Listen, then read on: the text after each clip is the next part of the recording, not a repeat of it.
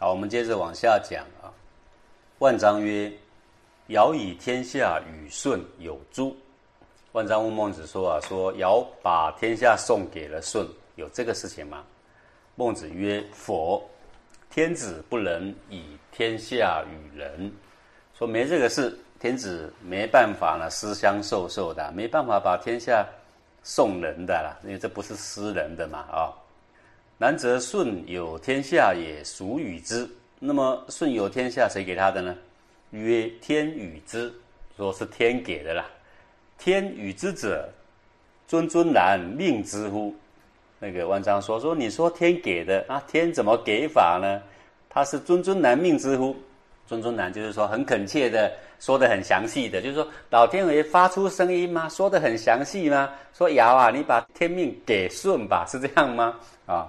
曰佛天不言，说不是的，天没办法说话，以形与事事之而已，是用形式，用这个顺让他做一些事情啊，让他去表现一些他的德性才华，那么看看呢，众生能不能接受，用这个来显示给人的。曰以形与事事之者如之何？说那怎么样把他的形与事？给表示出来说哦，他是做天子的呢。曰：天子能见人于天，不能使天与之天下。天子啊，能够推荐一个贤德的人给上天呐，烧三炷香，告诉上天说，那么有某某人是怎么样的有德性，我认为呢，他足配为天子啊，不能使天与之天下。可是呢，他并不能命令老天说。要给那个舜当天子啊，天下要送给这个人呢，他只能够建议嘛，禀告而已嘛。诸侯能见人于天子，不能使天子与之诸侯。就像诸侯能够推荐一个人给天子，说说谁谁谁呀，可以继任为诸侯啊。可是他不能命令天子说你必定给他当诸侯啊，是不是啊？大夫能见人于诸侯，不能使诸侯与之大夫。同样的，大夫能够推荐人给诸侯，说谁谁谁。应该可以当大夫啊，但是他不能命令诸侯说你一定要给他当大夫啊。习者尧见舜于天而天受之，曝之于民而民受之。他说过去这个舜做天子的程序是这样：首先是尧把舜推荐给天，天接受了，然后呢把他显露在百姓的面前，而百姓呢也接受了。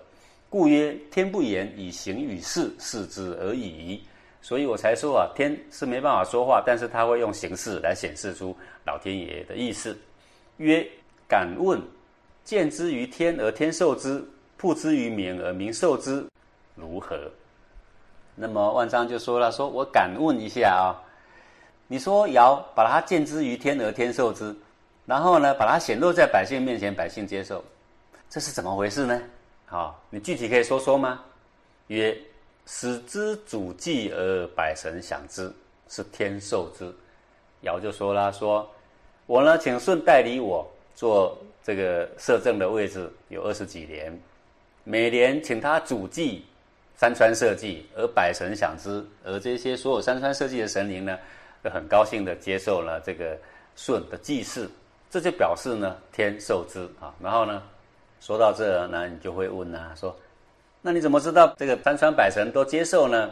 啊，这是因为这么多年呐，各位想想看，几年？二十八年了，山川社稷都非常的安宁了，没有任何的这个天灾地变呢，啊，山妖水怪作乱都没有啊，就表示呢，百神享之了啊，使之主事而事治啊，百姓安之，让他来主持政事。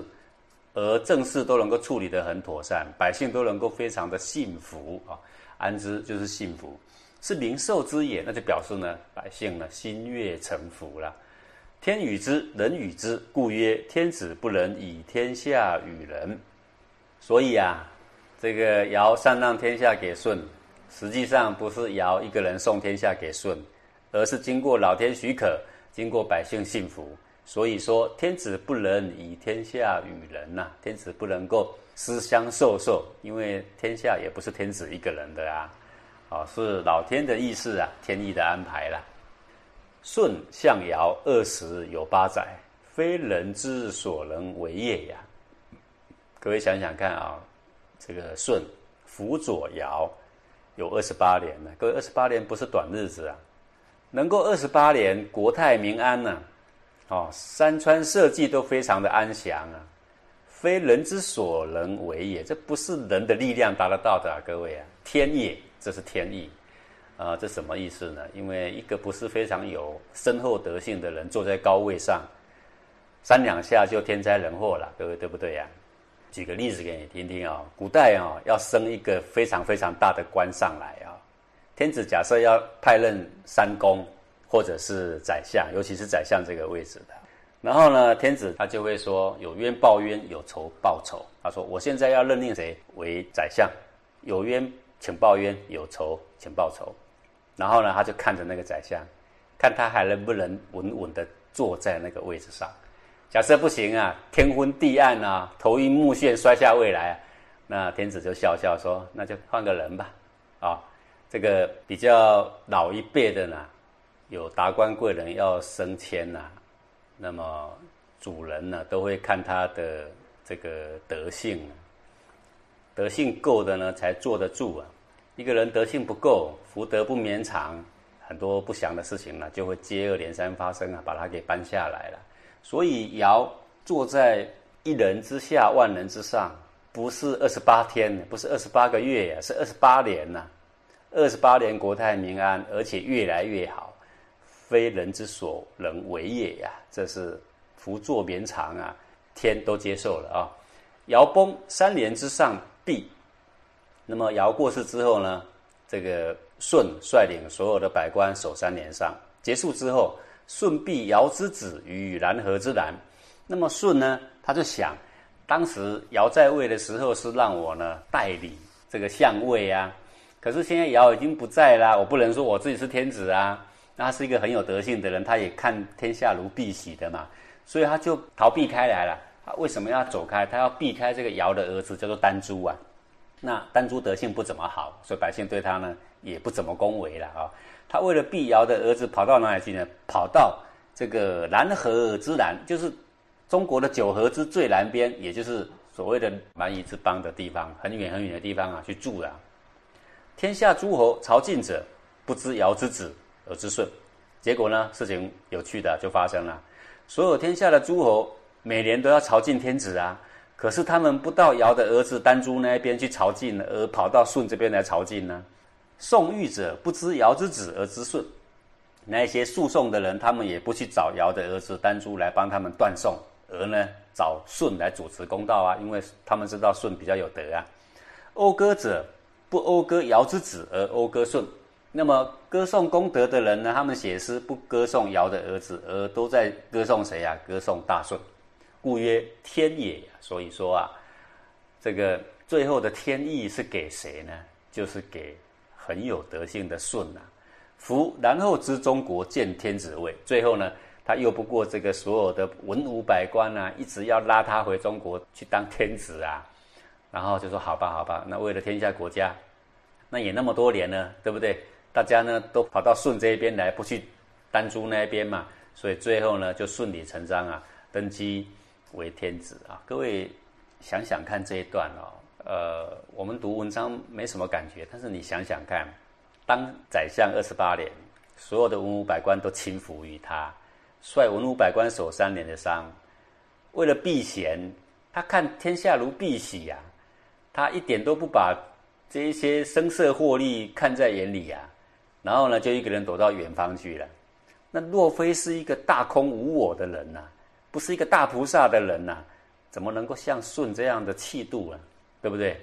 那我们很多人的学佛学空啊，学虚啊，学道家学无为啊。我请问你说了这么多高深的学问，日常生活怎么用呢？用在哪里呢？如果像舜这样，文武百官都在他手中，每一个人都已经是信服于他了，天下随手可得啊。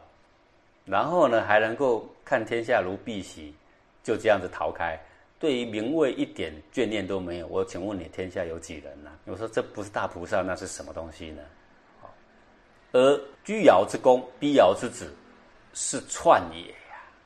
他说，如果尧死后，这个舜呐，直接住在尧的宫殿里面，逼尧之子，使这个尧的子丹朱呢，把他逼让他离开，是篡也，非天语也。那么这个时候虽然登上天子位，后人就会写说舜篡位，而不会说天意是要给这个舜的啦。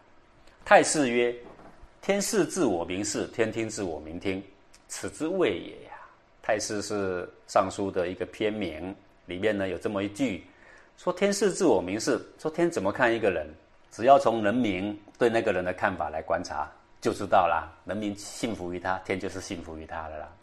天听自我明听，天是怎么样听闻一个人，自我明听，从人民怎么听闻这个人的角度来观察他，就知道天是怎么看这个人了。此之谓也，啊，就是在说明像舜这样的道理啦。啊，让他主持政事，政事呢，国泰民安，啊，然后让他来管理民众百姓呢，呃，非常的归服，就像是这么明白的事情啦。所以以上这段呢，就是解释了一个我们的误会啊，呃，这个误会就是说尧呢把天下送给了舜啊，实际上不是的，呃，他能够推荐而已，最后呢还是老天在定夺的啊。